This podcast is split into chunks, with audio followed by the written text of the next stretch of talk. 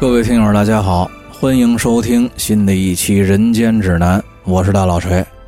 咱们今天呢，还是继续咱们这个乱锤水浒的内容。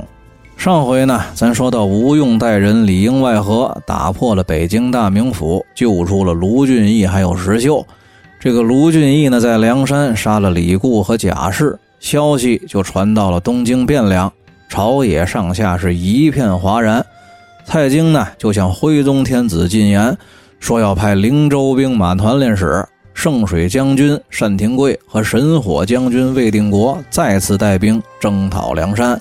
这个简易大夫赵鼎呢，因为向徽宗天子进言招安的事儿，开罪了蔡京，被贬为庶民。赵佶呢，马上就发了圣旨，责令枢密院和殿帅府调单廷贵和魏定国进京。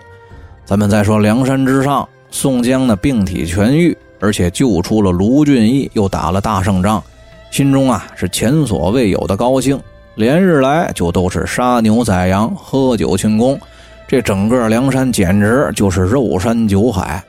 因为这个北京大名府啊，它非比寻常，是北宋四京之一，而且还兼备着北方军事重镇的功能。所以说这次的胜利呢，对于梁山和宋江来说，那也是意义非凡。一方面呢是得到了前所未有的后勤补充，另外一方面也验证了梁山武装队伍的战斗力。这一天呢，在宴席上，这个吴用就正色跟宋江说：“公明哥哥，在您的正确领导之下，也靠着兄弟们的努力，咱们这次的胜利当然肯定是值得庆祝的。”成绩是斐然的，您的功劳是不可磨灭的，前景一片大好，不是小好。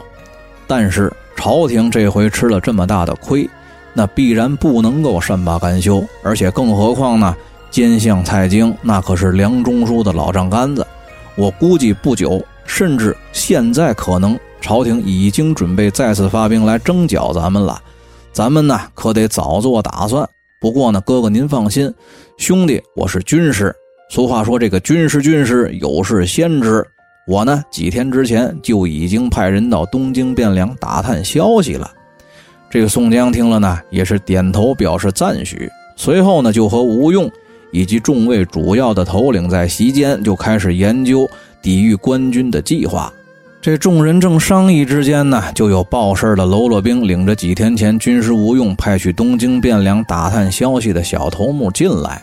那个头目呢，见了宋江和吴用，就回复说：“梁中书的奏折果然达到了东京汴梁，朝廷呢也已经决定再次派兵征剿。简易大夫赵鼎因为主张招安的事儿，被蔡京和昏君赵佶罢了官。”现在呢，徽宗天子已经派人往灵州传旨去了，调这个灵州兵马团练使单廷贵和魏定国两个人带着本部人马进京受命，准备出征梁山。关胜呢，此时闻言起身就对宋江和吴用说道：“关某自从到了山寨，虽然说是寸功未立，但是二位头领哥哥和众家兄弟从来没有另眼看待过关某，某家心有不安。”这个单廷贵和魏定国呢，他是灵州兵马团练使。我以前在河东蒲州当巡检司指挥使的时候，灵州兵马那可也是在小弟我的管辖范围之内的。所以说呢，我认识这两个人，他们俩曾经是我的部下。小弟不才，想请公明哥哥给我五千人马，咱们别等他们带兵来征剿梁山，先去灵州的路上等候。如果他们哥俩肯投降，那还则罢了，咱们是皆大欢喜。他们俩呢，要是死硬着不肯投降，关某人就把他们俩给活捉了，绳捆索绑的来见二位头领哥哥。宋江呢，听了那当然是大喜，马上就让关胜带着宣赞和郝思文，又给了关胜五千人马。次日清晨呢，亲自带人送关胜下了山。关胜三个人呢，带兵过了金沙滩。奔灵州就去了。这个宋江送完了关胜，带着众人就又回到了山寨的忠义堂。吴用呢，却是暗地里跟宋江说道：“这个关胜他上山的时间不长，而且这趟去拦截的这两个人，那可都是他的旧部。陪他同行的宣赞和郝思文，可也都是他的心腹兄弟。我呀，总觉得不太稳妥。这个防人之心不可无。”以防不测呢，我觉得得派个咱们的人再带兵随后去盯着点才好。这个宋江呢，虽然说一开始心里觉得不至于，而且呢这么做显得自己小气不仗义，但是呢，在吴用的劝说之下，最终也同意了吴用的建议。就让这个林冲、杨志、孙立、黄信又带了五千人马，随后跟着下了山。李逵这个人呢，他几天不砍人，几天不打仗，就浑身脑袋疼。这会儿在一边听着，哦，又有军事行动，于是呢，就嚷嚷着也要去。但是被宋江训斥了几句之后，赌着气就下堂去了。次日清晨啊，就有喽啰来报说，铁牛大哥昨天下了忠义堂之后。回到了自己的住处，就在屋里磨斧子。夜里二更天，攥着斧子就跑了。具体去哪儿了，我们也不知道，也不敢问。这个宋江呢，听了也没辙，只是后悔啊，自己昨天训斥李逵的时候，可能是说重了。吴用呢，只得又劝慰了几句，又派了石谦、岳和、李云还有王定六四个人分头去寻找李逵。话说这个李逵呢？前一天在忠义堂上被宋江训斥了几句之后，回到了自己的住处，心里头越想越不宣愤，自己呢就立志非要干件大事儿立个大功给宋江看看才行。于是呢就在屋里头吭哧吭哧的磨了半天的斧子。当天晚上二更天，带着这两把磨好的斧子，他可就下了山。这山上各处守山巡逻的喽啰兵可知道这位铁牛大哥。那可是梁山上头头号的混不吝，这大半夜的，拧着眉瞪着眼，攥着斧子下山，谁敢问他？只好呢，就由他下山去了。这个李逵下了山呢，自己绕着小路也够奔了灵州方向。一路呢，走了几个时辰，走的是口干舌燥，饥肠辘辘。茂茂身上因为出来的急，是既没带钱，也没带干粮，就想在路上啊，顺便劫个道。可是又琢磨着自己现在可是梁山好汉，不能随便干小贼才干的事儿。这个李逵正不知道如何是好的时候呢，忽然间就见前面的路口高高的挑着一面酒旗，就打定了主意要去这个酒馆吃个霸王餐。这个掌柜的要是识相呢，那就算他走运；如果不识相，就得算他倒霉。于是呢，这个李逵紧走了几步，抬脚就进了这间酒馆。坐下就要了三绝酒两斤肉，吃完了抹抹嘴拍拍屁股就要走。店小二见这黑的个子要逃单，于是呢就上前阻拦。正在口角之间呢，从门外头晃进来一条彪形大汉，一见李逵要吃白食，指着李逵就是一顿骂，并且呢这个大汉自称是梁山好汉。李逵呢听了心里头暗笑，他觉得呀。又是有人冒充梁山好汉的名头，在外面招摇撞骗，伸手就从后腰里拔出来一把斧子，跟那个大汉说道：“弟弟，有话好说。我出来确实没带钱，你看我这把斧子怎么样？你要是看得过去，我留给你当饭钱。”那个大汉呢，不知是计，看这把斧子寒光闪闪的，但确实不凡，一看就不是一般的砍柴斧子。而且他自己呢，也确实是习武之人，自然是喜欢好兵刃，就伸着脖子上前来看。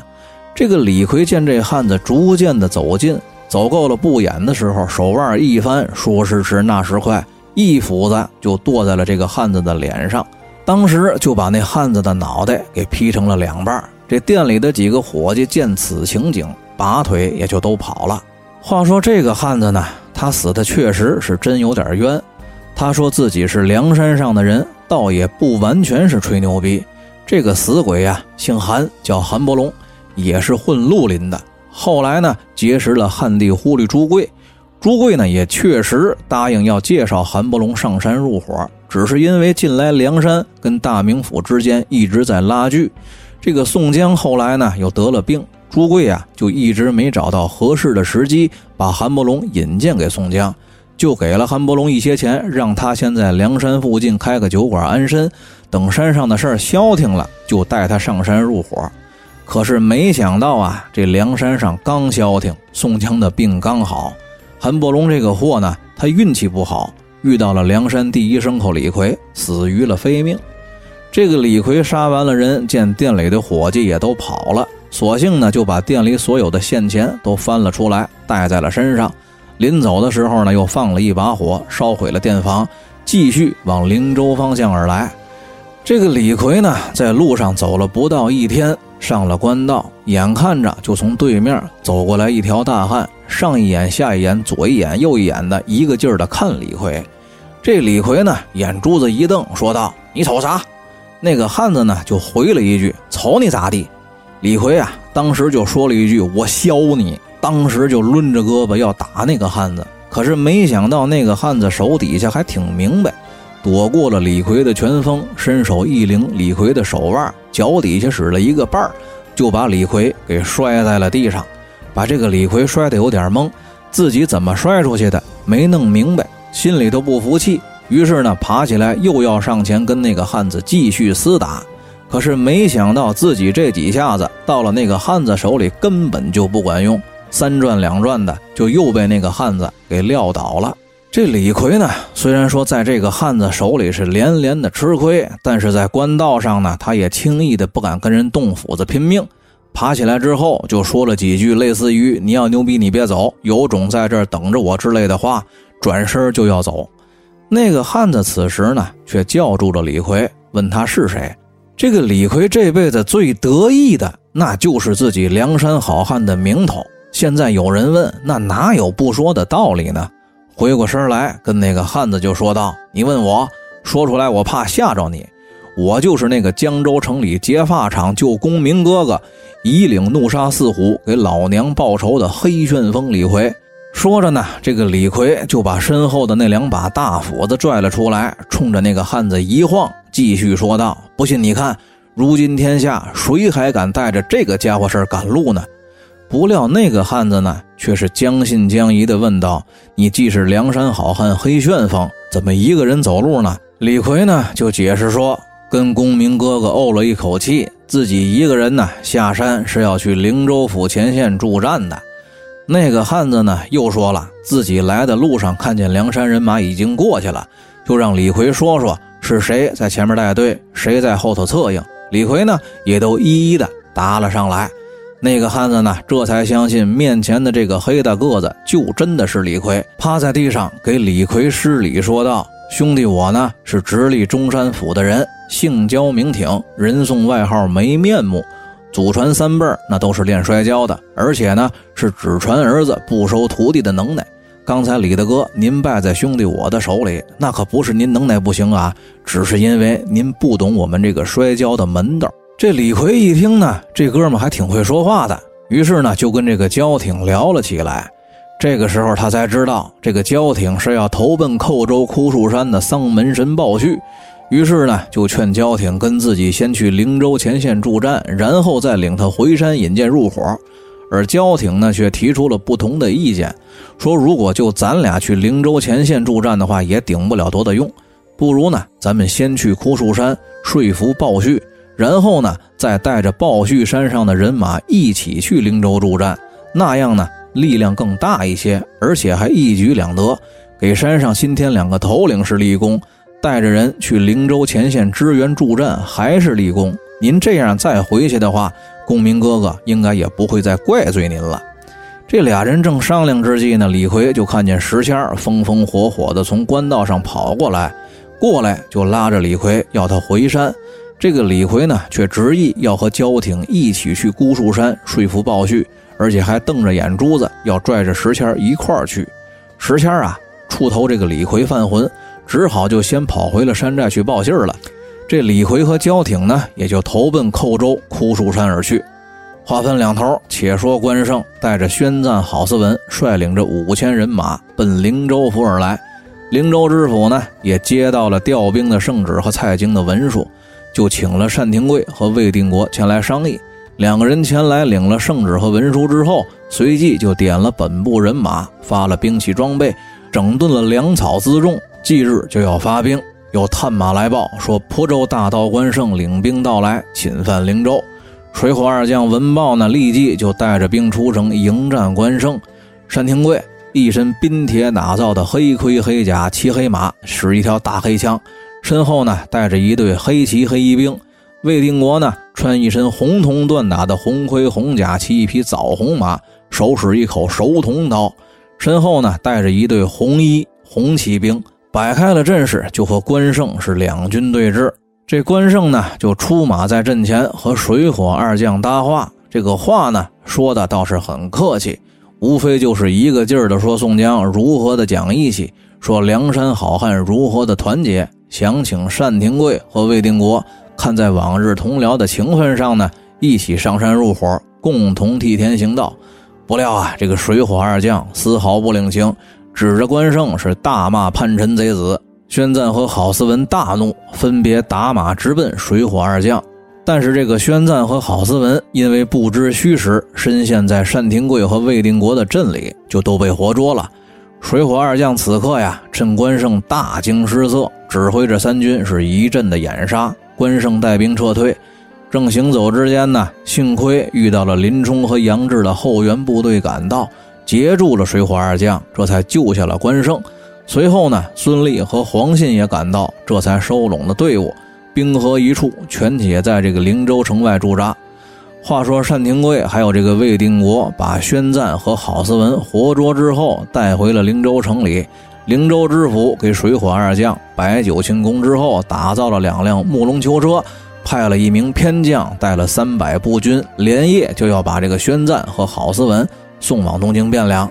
这位偏将领命之后呢，带着人马队伍，押着两辆囚车，就出了灵州府，奔东京汴梁而来。那么这一天呢，走到了一个去处，这个路的一边山坡上长着歪七扭八的枯树，奇形怪状，光怪陆离。路的另外一边呢，是满地的枯黄芦苇，人迹罕至。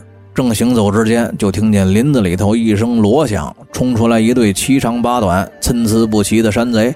领头的是两个大汉，为首的是一个相貌凶恶的黑大个子，手持两把夹钢板斧。一个报名说是黑旋风李逵，另外一个报号说是没面目交挺。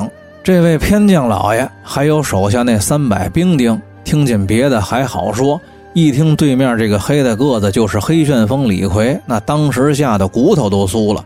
刚拨马要跑，就从背后呢又绕出来一个手持阔剑的大汉。直冲到马前，手起一剑，就把这没名没姓的副将给砍下了马。那三百兵丁呢，见这个情景，扔了囚车，也就都跑了。李逵呢，带着焦挺和鲍旭来到了囚车前，这才发现自己无意间救的是宣赞和郝思文，赶忙就劈开了囚车，放出了宣赞和郝思文。双方见面之后，互相引荐，又各自叙述了下山的经历。这个鲍旭呢，带着众人就回到了自己的山上，设酒款待。宣赞和郝思文呢，见鲍旭确实是有心投奔梁山，于是呢，就劝鲍旭先带着人马去灵州前线助战。鲍旭欣然应允，随即呢，就集合了六七百人手，两三百匹好马，准备前往灵州。话说这个押送囚车的兵丁，他有逃回灵州府的。把这个事情呢，就报告给了灵州知府，还有水火二将三个人呢。听了之后商定，如果再擒捉了梁山的匪首，为了避免再次路上被劫，直接就地正法。正说话之间呢，就有守城的兵丁来报说，这个大刀关胜又带人在城外叫阵。这个单廷贵闻言呢，起身披挂整齐，跨马提枪，带着一千人马出城，是迎战关胜。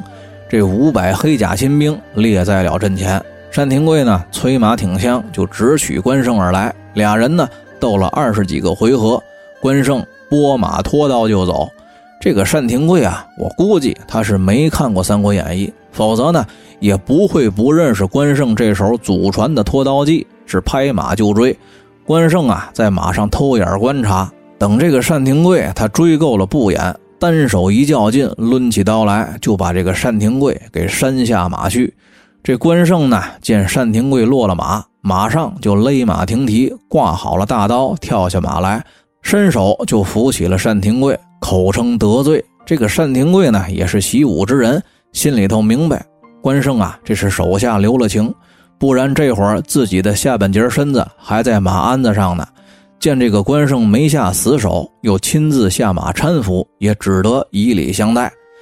关胜呢，下马扶起了单廷贵之后，也还是旧事重提，继续的劝说他入伙梁山。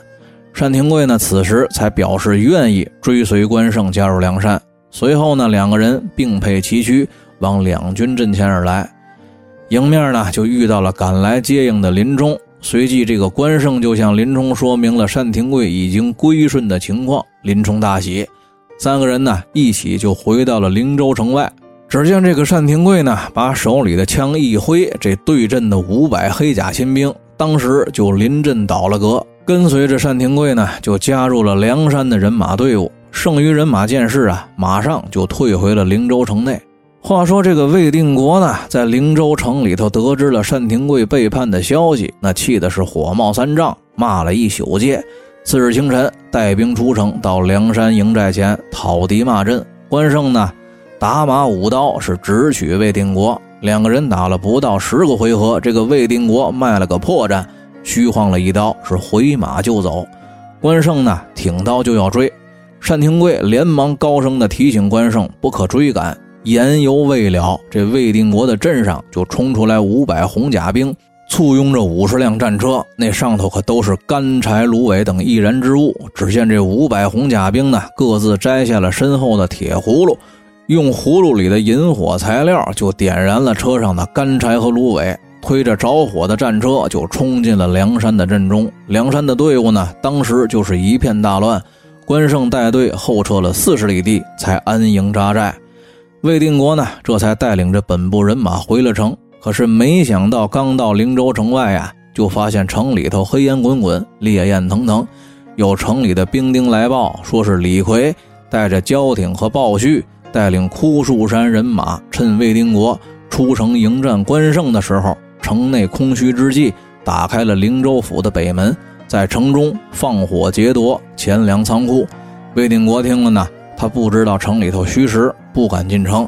回马撤退的时候呢，又被关胜趁虚追赶，厮杀了一阵。而此时呢，灵州已经失陷，魏定国首尾不能相顾，只得暂时退守中陵县驻扎。这个关胜和林冲、杨志等人带兵追到了中陵县城外，四面围住了，准备攻城。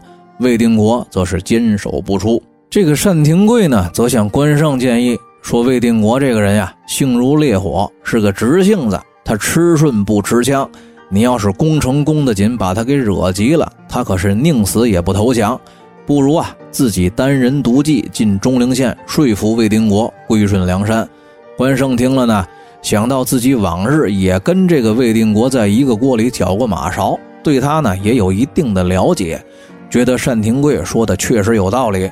就同意单廷贵进城去招降魏定国。这个单廷贵领命进城之后呢，跟魏定国是一番推心置腹的谈话，最终是达成了共识。魏定国呢同意归顺梁山，不过呀，条件是要关胜亲自来请，自己才肯投降。二人分别之后呢，单廷贵回到了营寨，就向关胜讲明了魏定国的条件。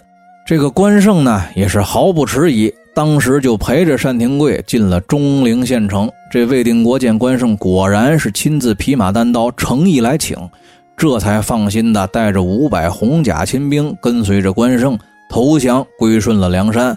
来到了城外的大营，与这个林冲、杨志等头领相见了。众人呢是皆大欢喜。当天呢就在营里摆酒庆功，大伙儿是尽欢而散。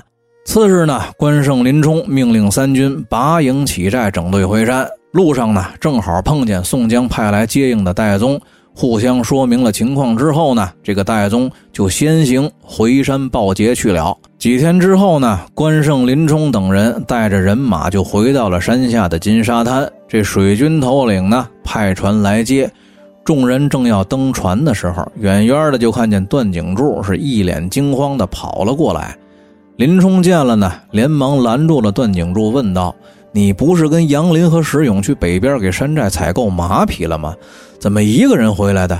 杨林和石勇呢？马又去哪儿了？这个段景柱啊，喘了半天气，这才气急败坏的说道：“我跟杨林、石勇奉公明哥哥的将令，去北边买了两百多匹好马。回城的时候，走到了青州地界，被一个叫做显道神玉宝寺的强盗带着二百多人给劫了。我们说这个马呀，那都是梁山大寨的。”可是没想到，不说还好，一说反倒坏了。这个玉宝寺啊，声称劫的就是你们梁山的马，劫完了就去送给曾头市。我们几个呀，寡不敌众，一时之间被打散了。我呢，连夜的跑了回来报信。杨林和石勇兄弟都不知道去哪儿了。这关胜在一边听了呢，赶忙就先暂时把部队交给了手下的头目，跟林冲带着玉宝寺还有其他的头领先行渡水上了山。到了忠义堂上呢，宋江见关胜得胜归来。李逵呢也是平安回来，而且还带回来了单廷贵、魏定国、焦挺、鲍旭四个新头领入伙，先是欣喜不已。随后呢，这个段景柱又详细的说了马匹被劫的事儿。宋江听了呢，又是愤愤不平，心中大怒，说道：“前番夺了我的马，又害死了天王哥哥，我还没腾出手来收拾他们呢，他们倒找寻上咱们了，这是骑在咱们脖子上拉力气，没完没了了。”跟咱们玩黑吃黑，他们还嫩点这口气儿不能吞，必须归拢他。这个吴用闻言呀，先是劝宋江暂且息怒，然后呢，又派了石谦下山潜入曾头市，先去打探消息。石谦离开之后两三天，这个杨林和石勇就回来了，说曾头市的史文恭大放厥词，说要跟梁山势不两立。宋江听了呢，越发的按捺不住。又派了戴宗下山去进一步打探消息。几天之后，戴宗归来，说曾头市放出话来，要点起兵马给灵州府报仇。现在呢，他们已经在法华寺里建立了司令部，方圆五百里到处都插满了旌旗，不知道他们要从哪个方向来。次日呢，石谦归来，说自己潜入到了曾头市的内部，查访明白了比较详细的情况。现在啊，这个曾头市一共扎下五个营盘，由教师史文恭任总指挥。前寨两千多人守着庄口，北寨呢是老大曾图和副教师苏定，南寨是老二曾参把守，西寨是老三曾锁把守，东寨呢是老四曾奎把守，中寨就是老五曾生和曾老头把守。这个解马的青州显道神玉宝寺，说是身高过丈，膀子腰圆。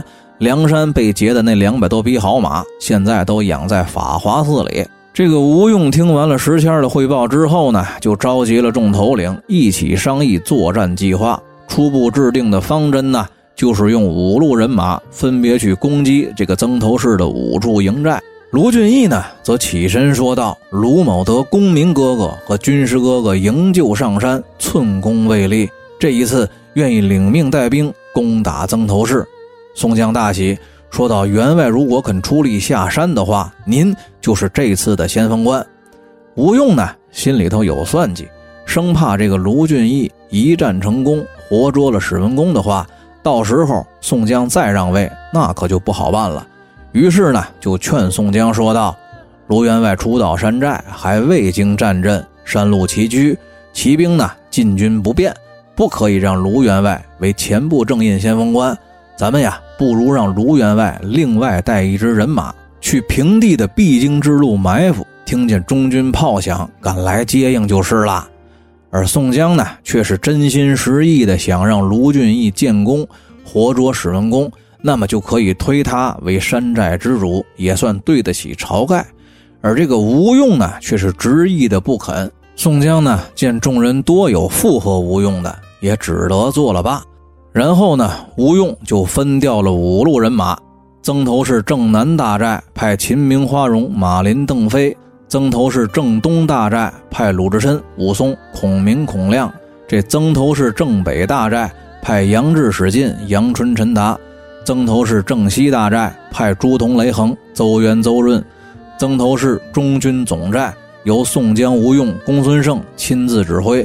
吕方、郭盛、谢珍、谢宝、戴宗、石谦带五千人马攻打，后路派李逵、樊瑞、项冲、李衮带五千人马随时策应，其余头领各守山寨。一时之间呢，这前后六七路队伍，总共两万两千多人马集结完毕，旗帆招展，号带飘扬，荡起的尘沙土雨是遮天蔽日，浩浩荡荡，杀气腾腾的就杀奔曾头市而来。那么，到底这次宋江征讨曾头市能不能成功，能不能顺利的给晁盖报仇呢？咱们下期接着说，大家再见。